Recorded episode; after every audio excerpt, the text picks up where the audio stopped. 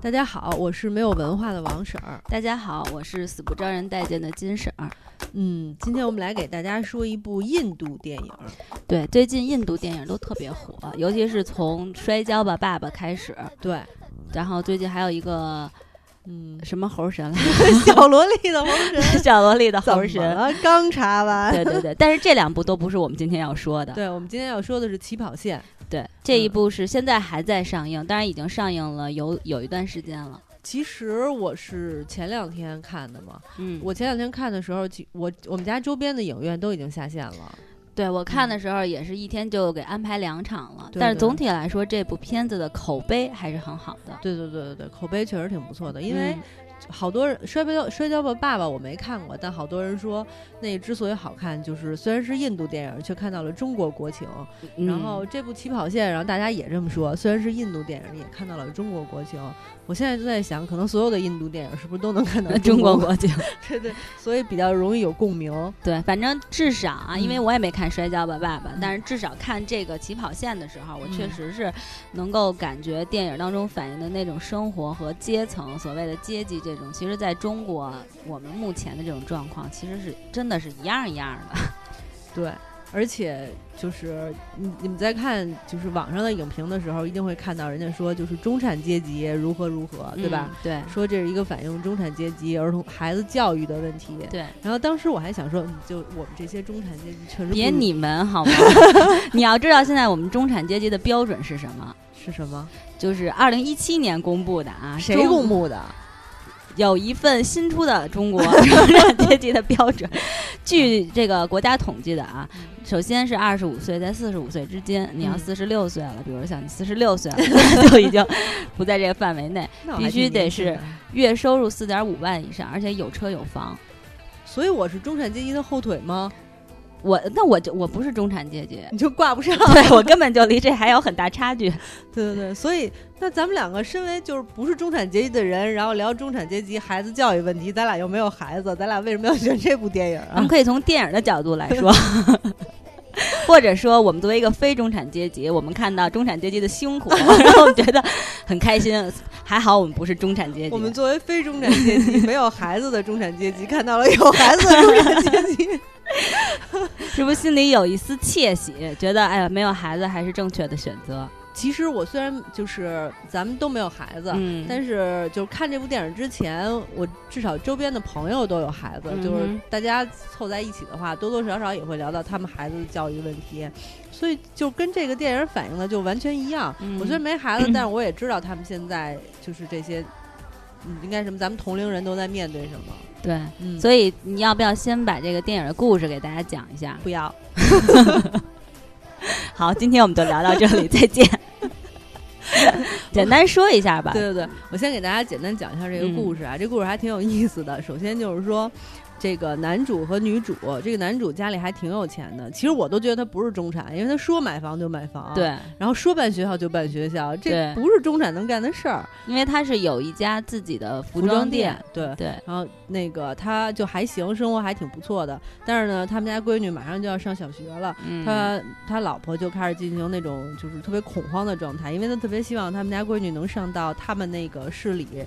排名前五的学校。对，但是这前排名前五的学校呢，就是首先你得是学区房，你得有学嗯区房，它是按按片儿分的，这跟咱们嗯中国差不多哈。对，然后你就必须得先搬到那边儿去，还得跟一堆上层人打交道。对而且他这是 他要上的是私立学校，坚决不让自己家闺女上中立公立学校。公立学校，对，所以他还得就是必须跟那些就是上层的人。好，好像需要和他们打好关系，嗯还得就是自己还得要装，比如说会说一些比较高级的英语，嗯，然后会回答那个面试的问题。他们家孩子还得琴棋书画样样精通，反正他们俩就用各种各样的方法，想让自己女儿去上那个高级的私立学校。嗯。但是经过了一番努力，其中有四个学校都没要他们，因为就是他们看不上这个小老板儿，觉对。得他是在那个就是比较贫，就叫月光市场，我不知道是什么地儿，但是感觉上应该是那种老百姓消费的那种普通的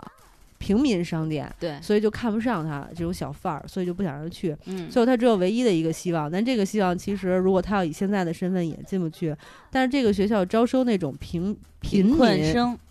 对，贫困生就是家里没钱的，就是他有有一些名额，嗯于是他就假装成那种贫困的人，住到了那个贫民区，对，嗯、然后接受调查，还在那里边接受了，就是交到了平民的朋友，朋友不是平民，是贫贫民的朋友。然后就是在这个整个的过程中，最后终于他的女儿如愿，就是进到了这所学校。嗯然后，但是他那个平民的朋友就是一路都各种帮他照顾他，但是呢，就是抽签儿，他那个朋友却没有中签儿，嗯，他们家孩子没有上成，他等于就是从他的角度讲，就是他占用了人家的名额名额，他心里还挺愧疚的。但是他女儿上了学以后呢，他们俩觉得挺愧疚的，就为他这个朋友的儿子所在的那个公立学校捐款，嗯然后把那个学校就是收拾的特别好，教他儿子念英语什么的。但是呢，既他们觉得用这种方法可以就是弥补自己内心的这种愧疚感，但是阴错阳差还是被这个他们那个平民的平民平民民的的朋友发现了。然后他平民的朋友本来想要揭穿他们，后来一看到他的女儿就是善良的那种。善良感就爆发了，就没有揭穿就走了。但是他本人就是男主本人觉得不行，我良心过不去，我一定要就是跟校长说我自己的嗯实际情况。结果没想到校长就，没想到这个校长根本就不高尚，就跟他说了一些就是非常伤人的话，就类似于说像我我我们这种学校要是都给这种人的孩子上学，我上哪儿嗯挣钱去啊、对之类的这种话。于是他就觉得大受打击，在那个孩子入学表演的时候呢，他就上台说了一大段话。然后还帮他女儿退学，让他女儿上了那个公他立学校，他捐助的那个公立学校，然后故事就完了。基本上就是一个这样故事。其实这个故事我看的时候我还挺感动的，嗯对，但我唯一不喜欢的就是一个 happy ending 的这样一个结尾。嗯对，其实他还是给这个社会了一点希望哈。嗯 但是因为 说实话，就是说在印度那个社会，嗯对吧？嗯在这种社会下，然后其实这个阶层本身就是很。就是每个阶级都是很固有的一个状态，而且商人还是不论是办学校的还是什么，他都是以经济为为为前提、为利益、为以利益为前提的这样一个现状。所以说，其实你看，包括那个校长，校长就是那种，他也是一个平民的女儿哈，嗯但是他就是虽然是成功了，但实际上他最终也是没有说真的为平民去去做点什么，还是以利益、经济为优先。对对，然后所以说这样的一个社会，尤其像印度这种现阶段这种社会状况下，根本就不可能说他们女儿上了学，最后他又去，就是说相当于退出去，然后去到公立学学校去上学。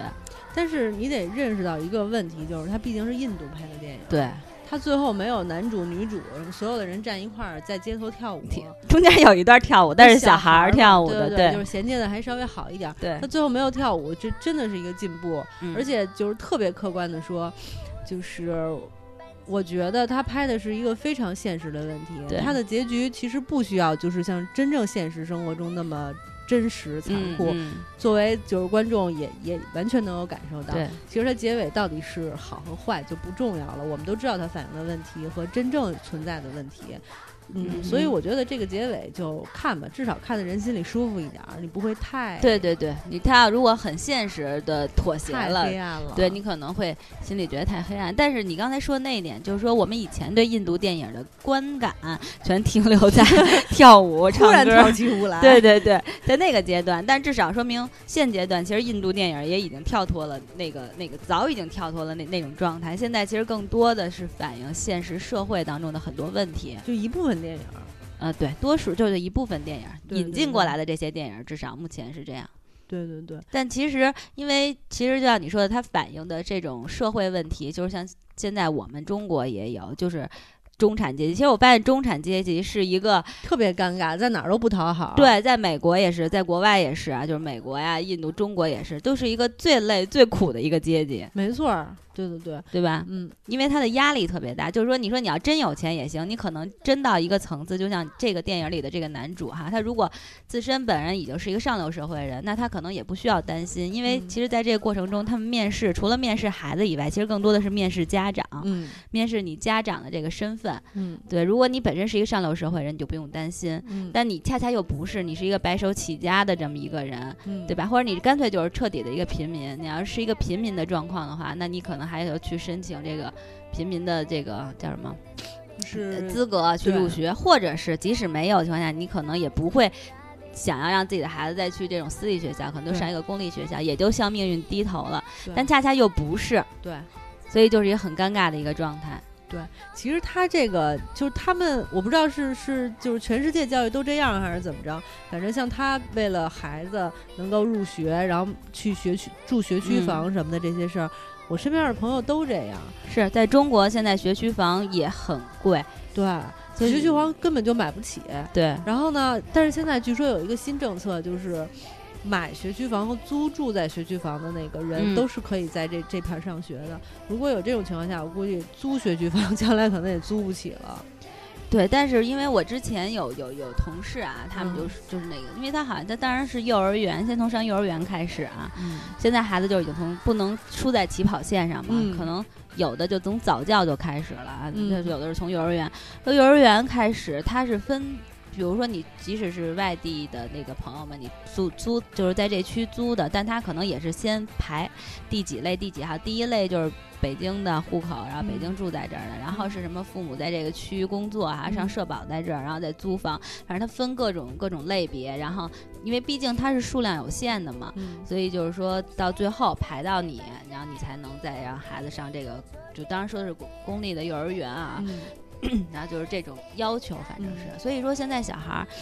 啊，从上幼儿园开始就已经很难了，嗯，因为你不是好的幼儿园，你可能就没有办法上不法。了小好学，上不了小学，上不了好大学，然后找不着好工作，他就郁闷了，这就开始吸毒。吸毒，对对对，对对 对，确确实就是这样的问题。我有好多朋友就是，嗯，有它分分两种，我我有认识一姐们儿，就是家里还条件挺不错的，嗯然后应该是本身住的房子不错，但我没去过，我只去过她租住的那个学嗯区房。那房子，反正你想那种北京老房子，你也知道大概什么情况。嗯如果要是嗯出租的话，装修一定是相当一般。对，然后反正我我觉得那种居住条件相当的不舒服，就那种嗯状态。但是为了孩子没办法，就是周一至周五就得住在那儿，我就觉得特别苦。然后还有一个朋友，就是原先就是他们家住在某小区啊，嗯还挺好的。然后他就想说，我不想让我孩子非得上那种重点小学，没必要。嗯，然后我就就在我们家周边的小学上就行了。但是可能也不是哪根筋不对，然后就去那小学转悠了转悠，然后跟小学周边的那种家长什么聊聊天儿，嗯就了解了一下情况之后，果断的 把那房子卖了。在重点小学边上买了一套房，因为他说就是那种什么，就用从他的角度来讲，他就说我觉得这种公立学校的这种普通的，嗯，就是不是重点小学的这种学校就没法上。嗯说那孩子进去恨不得就是一个星期出来就会说脏话了什么的，嗯嗯所以他觉得不不能这样，必须得去什么好的小学之类的，反正就是压力巨大。他说的这个是，你看那个电影里边当中也反映了，就那个他们去到公立学校，那个老师就说，因为没有没有孩子愿意来到这个公立学校，嗯所以也没有人关注这个学校，嗯所以孩子就是说也没有钱去帮他们置换更好的那种学校的环境啊，然后书本啊等等，对吧？但是我其实一直在想，就是说有两个问题，第一个就是有很多家长啊。不能量力而为，他是嗯就是说，相当于我倾其所有去买一套学区房，努着给自己很大压力，背了嗯很多贷款呀。比如租房，你想学区房，就像你说，第一居住环境差，嗯第二房租又贵，对吧？他可能就是各种压力，然后努着去给孩子在这个学好的学区里边嗯弄这么一个就是房子，让他上的好的小学。嗯但实际上，很多好的小学，大家也知道，就是那里边真正进去的人，嗯其实很多也都是就是上流社会有钱人，对。那孩子在里边儿是不是真的能适应？他在这个环境下，其实我觉得也有很多好的这种私立学校，或者是这种重点小学的这种环境，也不是我们想象的那样。对的对的，在这里边，其实孩子们也都有各种，比如家长，我经常看的，因为就是那个我们家附近有一个还不错的学校，然后门口都是名车接孩子啊，就是和自行车接孩子，对这个其实对孩子来说，你觉得心里他没有差异吗？当然有了，对呀。就是骑自行车的那个，你觉得他幸福，但他其实心里就会觉得我的同学可能看不起我。，对，然后我甚至听说过，我这么说不没有什么依据啊，但我嗯甚至听说过，就是你这个家长对老师，比如说逢年过节，啊你表的心意到底到不嗯。到，直接影响到你们家孩子就是受不受到老师重视等等嗯等等。当然这些我也没有证据，我我只能这么随便一瞎说，大家也不用放在心上啊。可能好老师还是多，对，但是一定会有这种败类老师存在，就会给你的孩子带来巨大的伤害和压力。我有一个真实的事件啊，就是原来嗯在北京有一个特别重点的小学，嗯进去的全都是就是所谓有嗯头有脸的人物，然后 在我们家楼下有一个朋友，然后当时就想要去那儿上学，是跟你同龄吗？对，然后托人交了赞助费，然后是交了得有十几万二十万赞助费上去了，然后上了没一个礼拜就退学了。嗯后来说为什么？就是因为没有办法跟人家一起去。那个上学是因为整个阶层不一样，就是阶层的问题，就是人家比如说给老像你说的，可能给老师，人家不是说故意要贿赂老师，只是略表心意，是吧？嗯然后还有孩子的那种状态，然后孩子用的穿的，他又觉得自己的孩子在那里边真的是压力很大，然后人家所有有钱。就是那种学校的嗯孩子上的课外的课程，嗯然后学什么打高尔夫、学骑马，然后然后呢，甚至是去跟明老师学习跳舞等等。而你的孩子实际上是没有这个能力去学这些的，所以后来他就果断的退学了，然后让孩子上了一个就也还不错，但是对于他来说已经是就是说自己是可以完全 hold 得住 hold 得住的这样的一个状况的这样一个学校。嗯其实后来我一直在想，就是当然因为我们没有孩子，我说这番话不客观啊。嗯，但是实际上就是说，我不觉得，就是说现在其实我们更多的是，第一是要培养孩子的一个独立自我的能力，对吧？第二个是一个自由的这种思想和精神，不是更重要的吗？话虽这样说，就是我在看起跑线的时候，我就觉得，我就当时就在想这个问题，嗯就是为什么发展中国家就会。就是教育孩子是一个特别大的话题，就有那么多的问题，比如说，就为什么孩子一定要上好学校什么的，嗯。我就在想，他肯定是有两个问题，一个就是你整个的这个社会环境是有等级之分的，，对，就是所有的人都不希望自己的孩子是那个社会的底层人，嗯我都希望就是，就算我是一中产阶级，我希望我我的孩子将来在我的培养下变成上流社会的人，对。那就是说明，无论是工作还是人，都是有等级的，就是嗯不平等呗，说白了，对对吧？然后还有应试教育，我想嗯说，就是为什么说就是好小学就别小学了，就是好学校要比。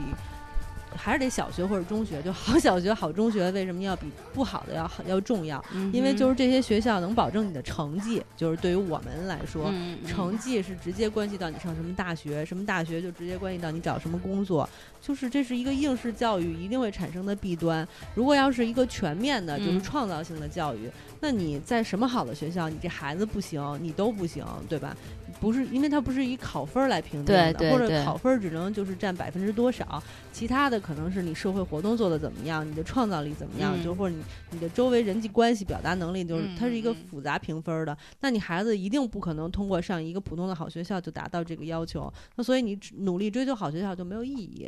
所以我觉得这就是现在这个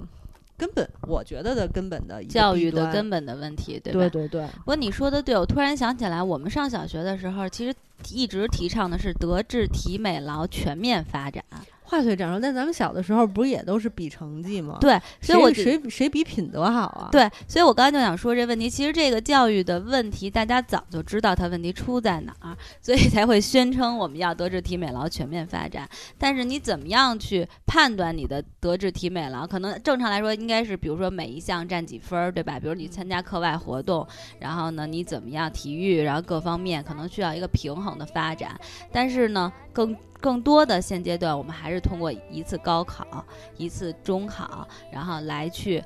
相当于是决定你的一生。对第一次开始，你就说决定你一生的第一步是一个中考吧？你考完了，考怎么样？还有嗯好多考的不好的复读、重读，然后是高中，然后中考，对吧？就通过这些考高考，通过这些考试来评判一个人。这就是应试教育的弊端呀。对，因为因为你必须得承认，上好大学的败类也特别多呀，对吧？我们看过无数的新闻，就是，德智体那德基本上都没有的这么一个人，但是还能上就是重点大学。然后，但是也有那种可能我上大学都没上完，但是我心心灵美啊，假不住。可是这管什么用啊？就是说，在现在这个社会，这这些不值钱。没错，你说的嗯对。而且你你没发现，其实，在好的大学里边的自杀率还要比大就是一般的，比如说二本、三本这种大学里自杀率要高。嗯对吧？嗯，所以就是说，他们承受的压力，学生承受的压力也很大。对。虽然我们都知道应试教育不好，可我觉得这个是很难改的，因因为现阶段来说很难。对，一方面呢，是因为咱们人特别的多，他没办法，就是对对吧？就是全都照顾到，还有一些更严重的问题，对吧？咱们就不说了。嗯，而且还有一个问题，就是我觉得就是。现阶段的可能是这这个，就我们这个年代，很多父母就是孩子作为，就比如像我们同龄的当父母的这种家长，嗯，好像把这个就是说上什么学校的这种东西看得过于重了。其实因为在我们小时候，当然因为也没有那么明显的阶层的那种划分啊，嗯，其实都是基本上就家进门口上个学就完了。是这样的，但是因为咱们小的时候没有这个条件，对，咱们小的时候英语好不好不重要，但是你现你看现在就是什么谁谁家孩王中磊家孩子能拿英语跟人聊天，嗯、然后那个黄磊他们家孩子能用英语跟人聊天，这些都会上新闻，然后上热搜、嗯、上头条，就这样子。就是咱们中国不也是吗？把学英语好当成一个标准，就是不光小朋友谁家孩子要比谁的英语好，连女明星现在就是不比演技都得比谁英语英语好。对，我前两天还看一文章，特别荒谬，就是说江疏影的英语和宋祖儿的英语到底谁好？我说这谁好重要吗？他们的工作是当演员，然后居然比谁英语好，我觉得这特别蠢。对，所以这就是现阶段的一个社会问题。对，就跟运动差不多。对，所以说人家印度拍的还是，就是说至少这部电影其实说还是反映了，就是我觉得都是发展中国家的普遍存在的一个问题。没错，可能我在想啊，嗯、是不是这个其实是一个阶段，肯定是一个阶段。等 等过两年我们发展更好一点啊，精神文明更建设的更全面一些的时候，嗯、可能这个教育这个问题其实就会。能够有一些好的缓解的方式方法，就是说会从小孩的孩子，我觉得就是会从孩子的整个的动手啊，包括他的思想品德方面。你怎么都心虚了呢？哎，你你说的这个，我觉得就特别，因为我突然间 心虚了吧？哎，你说这就特别像这个《起跑线》这部电影的结尾，嗯、就是大家都知道这是一个故意安排的 happy ending，对对对，然后不太可能实现。就是如果就是印度。其实现在印度特别惨，印度那些平民，嗯、我在网上看了一些新闻，就是说像那个公立学校，基本上那老百姓、普通人都上不起，就、是是生活非常艰苦的一个国家。然后说像印度那样的，呃，就是他们的国家本身不改变的话，嗯、还是等级那么严重的话，那这些问题一定解决不了。然后你刚才说那话，我感觉就跟这个电影的 happy ending 差不多。是的，我我其实也是那么想的。我觉得总得抱点希望吧。但我我说一个例子，就是泰国，就是我对我有一个朋友在泰国，然后他们家孩子是在泰国的一个国际学校里去上学的啊，当然是国际泰国的国际学校啊。嗯、但是他们那个就放假就经常放假，就别说了，也是幼儿园的那种性质。嗯，然后呢？让孩子干嘛呢？女孩踢足球，然后经常做手工，然后他们的课程主要就是这些。然后呢，就是玩儿，然后和就是因为他们也是来自不同国家的孩子嘛，然后说英文啊，然后大家相互沟通交流，然后让孩子自己动手，然后做各种的东西。然后还有包括经常有那种就是举办那些各种，因为他们泰国的活动太多了，然后什么泼水节、这节那节的，然后大家就各种的参加节，就参加这种活动，然后穿着各种小礼服啊去玩儿。后来我就觉得就，可是咱们现在好多幼儿园的小孩就已经开始，然后什么学学学英文啊，就语文这种，就为了上小学开始做准备。嗯、我更我听过一个更荒谬的，就是我有一个朋友上早教课给孩子，已经开始听什么古典音乐和学幼儿的英文了。嗯、然后我就觉得哇，其实除了家长累以外，你会发现孩子也很累。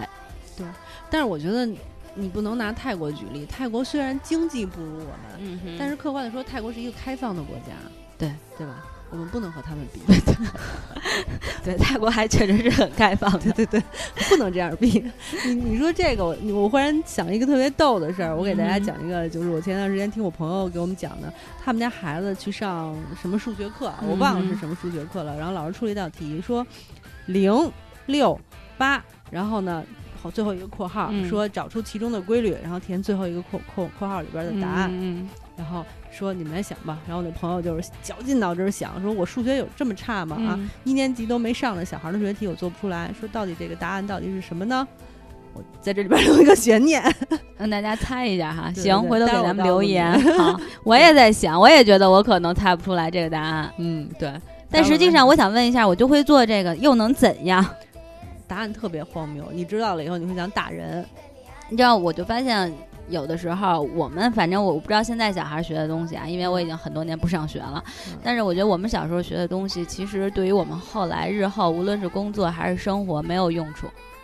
对，多数都是没有用处的。对，还是一个做人的方法，一个就是学习能力对一个人未来最最重要。对，因为课上没有教我们怎么样去和别人相处，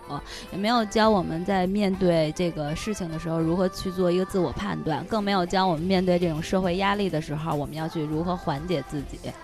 这些是没教我们怎么当一个好人。对，其实当然，我觉得这个话题也很，你就说老师怎么告诉你什么呀？什么标准是一个好人？对吧？没有，比如正直啊、善良啊、坚持自己的原则啊、有底线啊，这些就是比如判断一个人的标准不能用金钱衡量啊，这些都是最基本的做人的道理。但是，但是我们小时候学了很多 英雄主义，让我们向英雄学习，要牺牲自我。哎，你觉得咱俩这期节目能能被放上去吗？可以，因为我觉得现在的中国，其实我们还是有信心的，是吧？人家是说印度，印度的问题太严重了。咱俩关了节目再进行深度讨论好吧那今天跟大家就聊到这里。嗯。但是我觉得这部片还是挺值得看的。尤其是有孩子的家长对对对。也摆脱不了这个怪圈但是我觉得可以去思考 思考还是得尊重一下好吧。